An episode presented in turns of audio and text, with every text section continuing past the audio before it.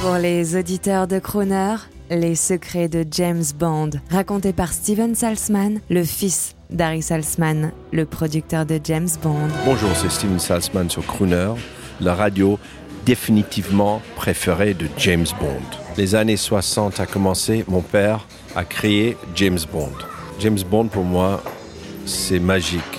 C'est d'espoir, c'est de destin, c'est de action, c'est homme contre gens qui veulent faire du mal et corriger tous les fautes. La chose que j'adore le plus des films de James Bond, c'est toujours d'avoir la musique, la femme et surtout la chance de comprendre qu'il y a toujours une meilleure champion de tout qui peut réparer toutes les mauvais de le monde.